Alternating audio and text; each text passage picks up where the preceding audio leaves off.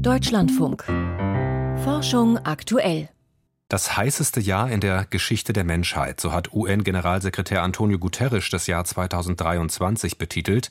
Anlass, die UN-Wetterbehörde hat heute ihren vorläufigen Bericht zum Zustand des Weltklimas vorgelegt, zum Auftakt der Klimakonferenz COP28 in Dubai.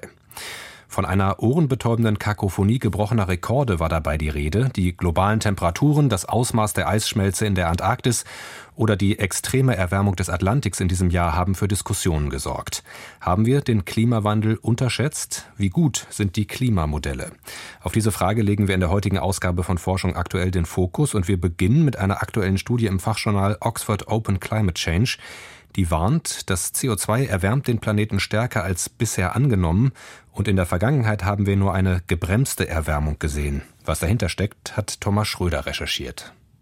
Eigentlich sind es Erfolgsgeschichten. Mit strengeren Regeln sorgt die Internationale Seeschifffahrtsorganisation seit 2020 für sauberere Schiffsabgase. Und auch Länder wie China haben die Luftverschmutzung in den letzten Jahren deutlich reduziert. Das ist die gute Nachricht. Die schlechte überbrachte Anfang des Monats der renommierte Klimawissenschaftler James Hansen.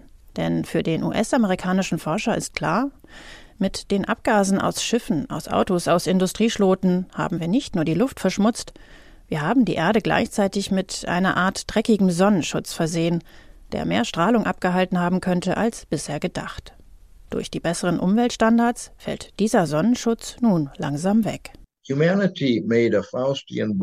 Die Menschheit ist einen faustischen Pakt eingegangen, indem sie einen beträchtlichen, aber ungewissen Teil der menschengemachten Klimaerwärmung durch abkühlende Aerosole kompensiert hat. Jetzt, da wir die gesundheitlichen Auswirkungen von Aerosolen reduzieren wollen, ist unsere erste Zahlung für diesen Pakt fällig. Und diese Zahlung ist eine Beschleunigung der globalen Erwärmung sagte Hansen jüngst, als er seine neue Studie bei einer Diskussion des Sustainable Development Solutions Networks vorstellte. Die extremen Temperaturen in diesem Jahr wären demnach nur die erste Rate für den Teufelspakt. Weitere werden folgen. Die 1,5 Grad Marke werde schon in diesem Jahrzehnt, die 2 Grad Marke in den nächsten 20 Jahren überschritten, prognostiziert Hansen. Johannes Quaas, Meteorologe an der Universität Leipzig, sieht das anders. Er geht nicht davon aus, dass 2023 das neue Normal wird. Dieses Jahr war die Variabilität halt so, dass es besonders starke Erwärmung gab. Und in den kommenden Jahren wird die Erwärmung dann dafür relativ zu den letzten Jahren nicht so groß ausfallen. Deswegen ist ja die Diskussion in der Klimawissenschaft auch, wir können uns jetzt schon mal darauf einstellen, dass in fünf Jahren die Klimaskeptikerinnen und Klimaskeptiker uns fragen werden, ja, wo ist denn der Klimawandel? 2023 war es ja schon mal wärmer als dieses Jahr. Die unterschiedlichen Einschätzungen der beiden Forscher resultieren aus den Unsicherheiten, die es nach wie vor in den Klimamodellen gibt. Ein wichtiger Faktor ist dabei die sogenannte Klimasensitivität. Verdoppelt sich der Gehalt des Kohlendioxids in der Atmosphäre, dann erwärmt sich das Klima um etwa drei Grad. So lautet die bisherige Annahme des Weltklimarates IPCC. Daraus abgeleitet werden auch die Prognosen, wann und bei welchem CO2-Gehalt die globale Durchschnittstemperatur um 1,5 oder um 2 Grad steigen wird, beziehungsweise wie stark die Emissionen reduziert werden müssen, um einen solchen Anstieg zu verhindern. Um die Klimasensitivität zu ermitteln, schauen Forscher in der Regel in die Vergangenheit des Planeten. Der Klimaforscher James Hansen hat nun mit einem interdisziplinären Team jüngere Studien zu Eisbohrkernen ausgewertet und ist dabei auf einen deutlich höheren Wert gekommen, nämlich eine Erwärmung um 4,8 Grad bei Verdopplung des CO2-Gehalts. Damit liegt Hansen auch innerhalb der Unsicherheitsspanne, die der IPCC angibt, allerdings am obersten Ende. Aber Moment mal, wenn die Klimasensitivität so hoch wäre, wie können dann Klimamodelle mit einer geringeren Klimasensitivität, und das sind die meisten Modelle, eine realistische globale Erwärmung für das vergangene Jahrhundert erzielen? Fragt Hansen rhetorisch und antwortet, man habe beides unterschätzt den erwärmenden Effekt der Treibhausgase, also die Klimasensitivität, und den abkühlenden Effekt der kleinen Verschmutzungspartikel, auch Aerosole genannt. Dabei ist der kühlende Effekt dieser Aerosole schon lange bekannt und wird in den Modellen bereits berücksichtigt. In dieser Rechnung ist aber noch eine große Unbekannte, die mit der turbulenten und chaotischen Wolkenbildung zu tun hat und entgegengesetzte Effekte mit sich bringt. Dadurch, dass Aerosole für mehr und kleinere Wassertröpfchen sorgen, verdunsten diese Wolken schneller. einerseits. Andererseits regnen solche Wolken mit kleinen, leichteren Tröpfchen seltener ab, bleiben also als Sonnenschutz länger erhalten. Und äh, was von beiden überwiegt, das ist ein großer Hebel. Und ja, das war in der Diskussion lange und ich denke, äh, im Moment schwingt das Evidenzpendel in die Richtung, dass es mehr und dickere Wolken gibt. Sagt Johannes Quaas und gibt Hansen damit zumindest in der Tendenz recht, weil mehr und dickere Wolken natürlich einen besseren Sonnenschutz bedeuten. Letztlich, so Quaas, liefere Hansen sehr gute Argumente für seine These, die sicherlich Eingang fänden in zukünftige Berechnungen. Aber es gebe eben auch für die bisherigen, moderateren Annahmen gute Argumente. Wer da richtig liege, werde sich aber schon sehr bald zeigen. Das ist ja das wirklich ein bisschen Charmante an seinem Paper und auch wissenschaftlich Ehrliche, denn seine Prognose erstreckt sich auf die nächsten fünf Jahre. Und natürlich würde man davon ausgehen, die Wahrheit wird irgendwo in der Mitte liegen. Also ich denke, würde mich überraschen, wenn er komplett recht hätte. Aber ja, zum Beispiel, wenn ich falsch liege und wenn nächstes Jahr nochmal wärmer ist und übernächstes Jahr dann nochmal wärmer ist, dann müssen wir nochmal sprechen. Mehr als prognostiziert? Fragezeichen Thomas Schröder über eine Studie des US-Klimaforschers James Hansen, der vor einer unerwartet starken globalen Erwärmung warnt. Und über die grundlegende Frage, wie aussagekräftig Klimamodelle sind, welche Stärken und Schwächen die darauf beruhenden Prognosen haben, darüber habe ich vor der Sendung mit Professor Jochem Marotzke gesprochen, Direktor am Max-Planck-Institut für Meteorologie. Ich habe ihn zuerst gefragt, liegt James Hansen mit seinen Befürchtungen richtig oder sind seine Prognosen zu düster? Seine Prognosen sind deutlich zu düster. Das wissen wir auch ziemlich genau. Zum Beispiel behauptet er ja, äh, wenn die Emissionen stoppen würden, dann würde die Erwärmung noch längere Zeit nachhallen und weitergehen. Das, das wissen wir ziemlich genau mittlerweile, das stimmt nicht. Und generell ignoriert er doch etliches an neuer Forschung, die anzeigt, ganz so schlimm wie von ihm skizziert wird es nicht. Okay, das wäre ja erstmal eine gute Prognose von Ihnen zum Auftakt. Wenn wir aber auf die Erwärmung in diesem Jahr schauen, was ja eine Rekorderwärmung ist, unerwartet beschleunigt, waren Sie davon überrascht? Haben Sie das anhand der verfügbaren Prognosen und Modelle so kommen sehen? Das ist immer etwas schwierig zu beantworten. Kommen sehen im Sinne von, dass ich letztes Jahr gesagt hätte, Nächstes Jahr kommt ein Rekord, ja, nein. Äh, das hat auch meines Wissens keiner so vorhergesagt. Andererseits, wenn Sie fragen, kann so etwas passieren? Wir wissen einfach nur nicht, ob mit diesem Modell im nächsten Jahr oder im darauffolgenden. Dann ist die Antwort ja, das liegt in der Bandbreite dessen, was wir grundsätzlich erwarten, wenn auch nicht ja genau. Und die Erklärung dafür, das klingt wie ein Widerspruch, ist mir klar. Die Erklärung liegt darin, wir wissen, dass wenn sich das Klima rasch ändert, dann erwarten wir neue Extreme und teilweise erwarten wir neue Rekorde, die die alten Rekorde massiv überschreiten. Und insofern ist, dass so etwas passiert, nicht so überraschend, aber schon, was genau und wo. Mhm. Schauen wir mal auf die grundlegende Ebene. Es gibt unterschiedliche Kritikpunkte an Klimamodellen. In dem Hansen Paper werden einige genannt. Der Faktor Klimasensitivität zum Beispiel genannt. Es wird aber auch über den Einfluss von El Nino diskutiert, gerade in diesem Jahr, ob der richtig einbezogen wird oder die Frage, wie viel Wärme der Ozean eigentlich insgesamt aufnehmen, abpuffern kann, ob das alles angemessen in die Modelle einfließt. Was sind denn aus Ihrer Sicht die größten Mängel grundsätzlich gesehen, die bei Modellierungen und Klimaprognosen berücksichtigt werden sollten? Zunächst mal die drei Punkte, die Sie angesprochen haben, sind alle sehr wichtig. Also Klimasensitivität, wie empfindlich reagiert die Temperatur auf CO2, El Nino ist extrem wichtig, Wärmeaufnahme durch den Ozean ist extrem wichtig. Aber da liegen wir im Großen und Ganzen mit den Modellen schon einigermaßen gut und das können wir auch an Messungen überprüfen. Da sind Fehler, keine Frage, aber das können die Modelle schon ziemlich ordentlich. Wo die Modelle Schwierigkeiten haben, ist Niederschlag, Extremniederschlag und auch die Änderung in Extremniederschlägen mit dem Klimawandel. Da tappen wir in der Tat ziemlich im Dunkeln, nicht aber was die grundsätzliche Erwärmung angeht. Das wissen wir sehr genau. Jetzt haben Sie extrem Niederschläge genannt. Welchen Platz haben denn extreme Ereignisse insgesamt in den Modellen? Ich denke da jetzt auch an die Meereisanomalie in der Antarktis. Da fehlt ja für die Jahreszeit extrem viel Eis im Vergleich zum langjährigen Mittel. Das war auch so nicht erwartet worden und die Ursachen sind auch immer noch nicht wirklich klar. Wir müssen bei solchen Änderungen, und das betrifft auch Extreme, auch immer berücksichtigen, manche Sachen passieren einfach so. Die haben keine bestimmte Ursache. Und gerade wenn wir kurzfristige Phänomene uns anschauen, dann müssen wir uns davor hüten, zu viel rein zu interpretieren. Nehmen wir das Beispiel Antarktis. 20 Jahre lang haben wir in der Fachwelt und nach außen stehen uns darüber gewundert, warum wir dort keinen Trend in der Meereisbedeckung sehen. Wir haben sogar eine Weile eine kleine Zunahme gesehen. Und dieses Jahr gab es dann diese rasante Abnahme.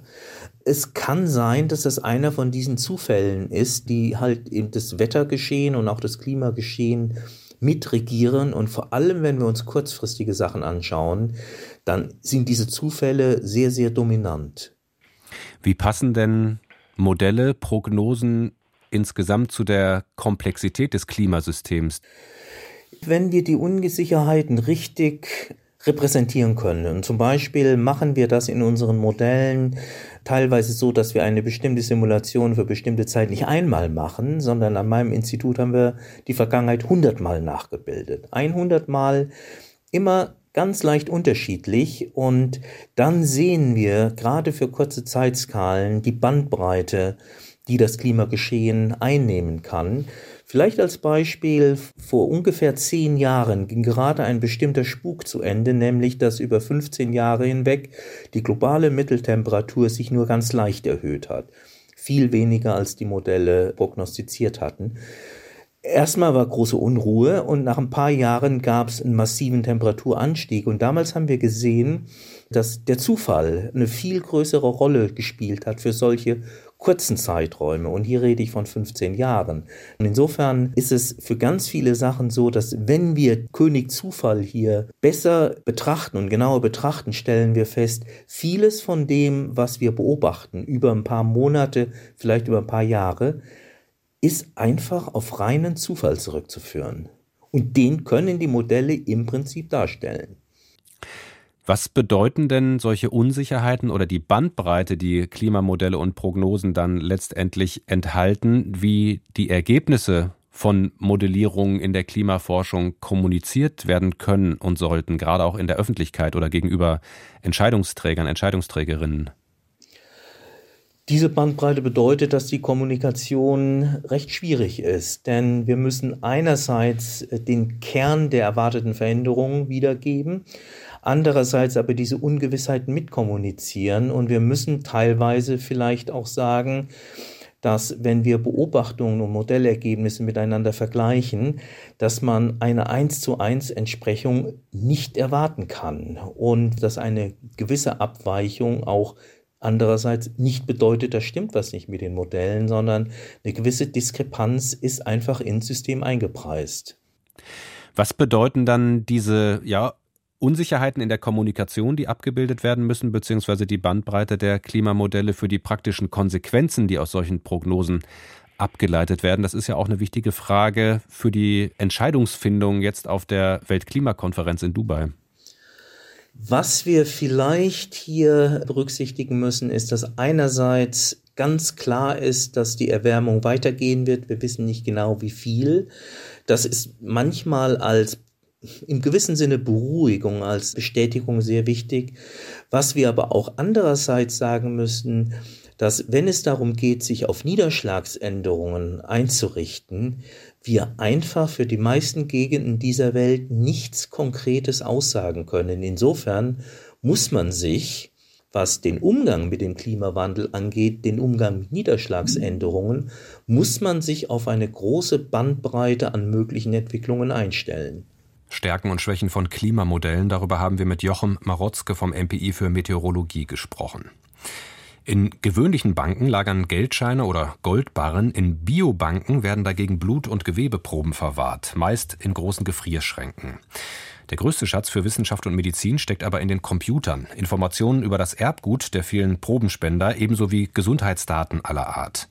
Über die meisten Daten mit mittlerweile einer halben Million entzifferter Genome verfügt offenbar die Biobank des Vereinigten Königreiches. In London wurde das gerade gefeiert und mein Kollege Michael Lange hat zum wissenschaftlichen Nutzen dieser Daten recherchiert und ist jetzt bei mir im Studio. Michael, wie sieht denn die Bilanz der UK Biobank aus, die es jetzt seit 15 Jahren gibt? Ja, da ist in der Zeit wirklich ein gewaltiger Datenschatz entstanden und der wird auch für die Wissenschaft jetzt immer besser nutzbar. 30.000 Forschende aus fast 100 Ländern haben ihn in den letzten Jahren genutzt und da wurden 4.500 Projekte durchgeführt mit diesen Daten aus der UK Biobank. Die Zahl der Veröffentlichungen wird ein bisschen unterschiedlich angegeben, liegt aber wohl im Bereich von 9.000 peer-reviewed Veröffentlichungen, also begutachtete Veröffentlichungen. Welche Daten sind denn genau in den Computern dieser Biobank, Biobank gespeichert? Einen großen Teil machen natürlich die Genome aus, weil das sind ganz viele Einzeldaten aus den einzelnen genetischen Buchstaben. Aber es sind auch verschiedene Daten über Laborwerte, Cholesterinwerte, Biomarker und so weiter. Der andere wichtige Teil sind tatsächlich die Gefrierschränke. Da ist Blut, Speichel, Urin und so weiter alles eingelagert. Die meisten Daten stammen aber übrigens auch aus Befragungen. Da werden alle halbe Million Teilnehmer an dieser Biobank-Studie gewissermaßen werden gefragt und das dauert über eine Stunde und wird regelmäßig wiederholt. Also die müssen ganz schön viel Fragebögen ausfüllen. Da wird dann immer wieder angerufen, um diese Daten auch zu klären. Also es ist wirklich ein gewaltiger Datenschatz. Welche Rolle spielen denn dabei speziell die entzifferten Genome? Ja, Sie haben eigentlich den Ausschlag gegeben. Das war vor etwa 20 Jahren. Da ging auch los, ging es auch los mit ersten Ideen zur UK Biobank. Damals kostete ein einzelnes entziffertes Genom noch über zwei Milliarden Pfund. Inzwischen hat man eine halbe Million solcher äh, Genome und das kostet 200 Millionen Pfund. Das heißt also, da ist wirklich äh, der Faktor ist enorm äh, runtergegangen und es ist wirklich viel, viel preiswerter und es wird auch noch immer schneller. Deshalb können das wirklich in wenigen Jahren schon eine Million Genome sein. Und jetzt geht es eigentlich darum, die Zusammenhänge herauszukriegen. Wie wirken genetische Faktoren und Umweltfaktoren zusammen? Und da kann man jetzt auch kompliziertere Zusammenhänge aufspüren. Und neuerdings, das wurde auch verkündet, kommt jetzt auch der Kollege KI zum Einsatz. Wo kommt er nicht zum Einsatz? Und der soll eben die Zusammenhänge aufspüren, die einfach für einen Forscher nicht so ohne weiteres erkennbar sind. Wer hat denn Zugriff auf diese Daten? Ja, eigentlich können Forschende weltweit da Zugriff nehmen. Auch Firmen, wenn sie Studien durchführen, haben Zugriff auf diese Daten. Versicherungen nicht, aber die arbeiten teilweise mit Firmen zusammen und da gab es zum Letzt auch einen Streit. Der Observer hat äh, Fälle berichtet, dass tatsächlich da Daten über eine Studie auch an Versicherungen gegangen sind. Die UK Biobank hat aber betont, dass da keine persönlichen Daten, es waren nur statistische Daten, also nicht persönliche Daten über einzelne Versicherte. Das darf nämlich definitiv nicht passieren. Dann hätte die Biobank ein großes Problem. Welche Forschungsergebnisse haben wir denn der UK Biobank konkret zu verdanken? Kannst du da mal zwei Beispiele nennen? Ja, zwei von vielen tausend. Das ist ein bisschen schwierig. In letzter Zeit gab es eine Veröffentlichung, die hat für Aufsehen gesorgt. Gene, die vor Diabetes 2 und Übergewicht schützen, die wurden von US-Forschern entdeckt mit Daten aus der Biobank. Dann gibt es so einen Score, den finde ich auch ganz interessant. Da können Hausärzte mit ermitteln, welche Medikamente sinnvoll sind, zum Beispiel Blutdrucksenker oder Cholesterinsenker. Die werden oft auch zu oft verschrieben. Wer braucht sie wirklich? Wer braucht braucht sie nicht. Das kann dieser Score da ermitteln und zumindest den Hausärzten helfen. Ich habe sogar recherchiert im Wartezimmer vom Arzt. Da sind zwei interessante Überschriften aufgetaucht. Mediterrane Ernährung senkt das Demenzrisiko. Softdrinks und Säfte erhöhen das Krebsrisiko. Beide Überschriften stammen ursprünglich aus der UK Biobank und da muss man dann erstmal recherchieren, wo kommen die Daten her. Aber UK Biobank ist die Quelle. Dann zum Schluss noch kurz die Frage, gibt es bei uns in Deutschland was Vergleichbares? Ja, 20 große Biobanken haben sich zu einer Allianz zusammengeschlossen und Roland Jahns hat mir erklärt, was diese Biobanken leisten und was der Unterschied zur UK Biobank ist. Also die wichtigsten Unterschiede sind zunächst mal, dass UK Biobank eher eine populationsbasierte Biobank ist, während die deutschen Biobanken eigentlich eher krankheitsassoziierte Biobanken sind wo man eben nicht einfach so mitmachen kann, sondern muss Patient sein, um sich praktisch als Biobankspender da zu qualifizieren. In Deutschland läuft das alles über die Unikliniken und man kann eben nicht freiwilliger Spender werden. Michael Lange über die Bedeutung von Biobanken in Großbritannien und Deutschland. Und hier geht es weiter mit Lucian Haas und den Wissenschaftsmeldungen von heute. Der Klimawandel gefährdet den Kampf gegen die Malaria. Davor warnt die Weltgesundheitsorganisation WHO in ihrem heute veröffentlichten Weltmalaria-Report. Die Zunahme von Temperatur, Feuchtigkeit und Regenmengen könnten die Verbreitung der Anopheles-Mücken fördern, die Malaria übertragen, heißt es darin. Zum Beispiel taucht Malaria zunehmend auch im Hochland von Äthiopien und Kenia auf, wo es bisher zu kalt für die Moskitos war. Auch Extremwetterereignisse wie Hitzewellen und Überflutungen verstärkten die Malaria-Verbreitung. Beispielsweise gab es bei den katastrophalen Überschwemmungen in Pakistan im vergangenen Jahr 2,6 Millionen registrierte Malariafälle, fünfmal mehr als im Vorjahr. Jede Bitcoin-Transaktion benötigt ein Schwimmbecken voll Wasser. Es ist bekannt, dass für das sogenannte Schürfen von Bitcoins enorme Mengen an Energie benötigt werden. Derzeit verbrauchen die komplexen Berechnungen, auf denen die Kryptowährung basiert, weltweit etwa so viel Strom wie Polen als ganzes Land.